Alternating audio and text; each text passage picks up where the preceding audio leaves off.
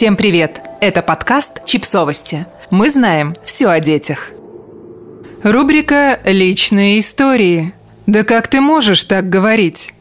Автор текста Елена Надеева. Понимаете ли, в чем дело? Я ненавижу табу. Вот эти вот все «Да как ты можешь так говорить?» «Думать?» «Как ты можешь это чувствовать?» Я не могу даже представить себе этого. Это для меня табу. Не вздумай просить для себя, говорить о себе.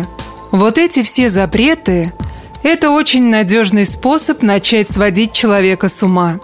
Я помню, как давным-давно дома мы смотрели передачу о каком-то советском актере, который не только успевал играть на сцене и в кино, но и помогать всем вокруг.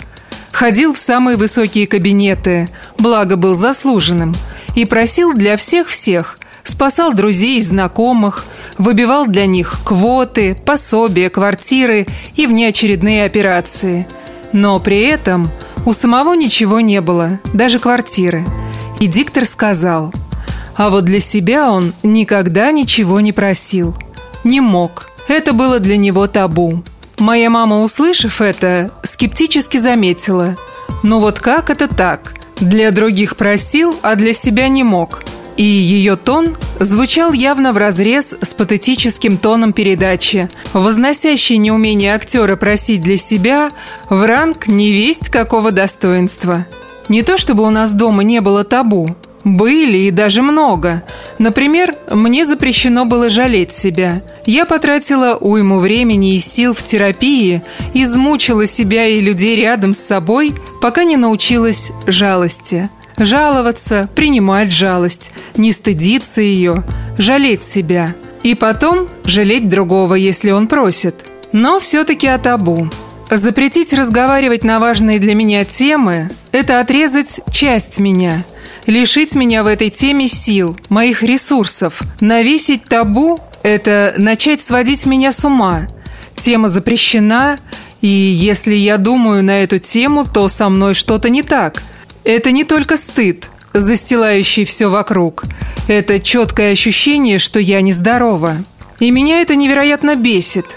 Кажется, если я подумаю о чем-то или скажу об этом себе, то мир вокруг рухнет.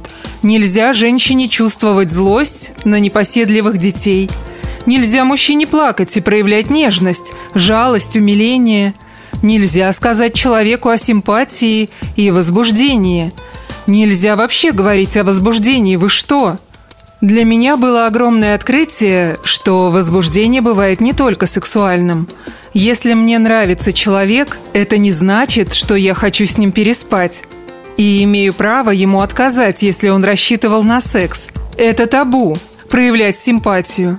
Боже, сколько прекрасных людей я упустила из своей жизни, боясь сказать им о симпатии – Некоторых уже не вернуть. Проявлять антипатию? Сколько товарищей я терпела, боясь обидеть. То есть высказать о том, что мне неприятны их слова или действия. Говорить или делать что-то новое. Как ядовито усмехнулась моя замдекана, когда на защите диплома я сказала, что сама построила эту карту, и такой еще нет. А ведь ее и правда не было.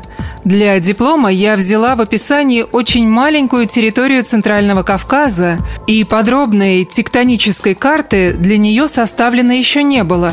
Это невероятное усилие каждый раз решаться сказать о себе. Тем более не в воздух, как тут в соцсети, а лично, конкретному человеку. Это очень страшно. Вдруг отвергнет, не поймет. Это стыдно. Вдруг посмеется, расскажет другим. В табу всегда много страха. Страх тех, кто запрещает. Вдруг кому-то можно будет то, чего нельзя мне. И тех, кто это табу выполняет. Проще спрятаться за запретом, чем решиться один раз его нарушить и стать счастливым. Подписывайтесь на подкаст, ставьте лайки и оставляйте комментарии. Ссылки на источники в описании к подкасту. До встречи!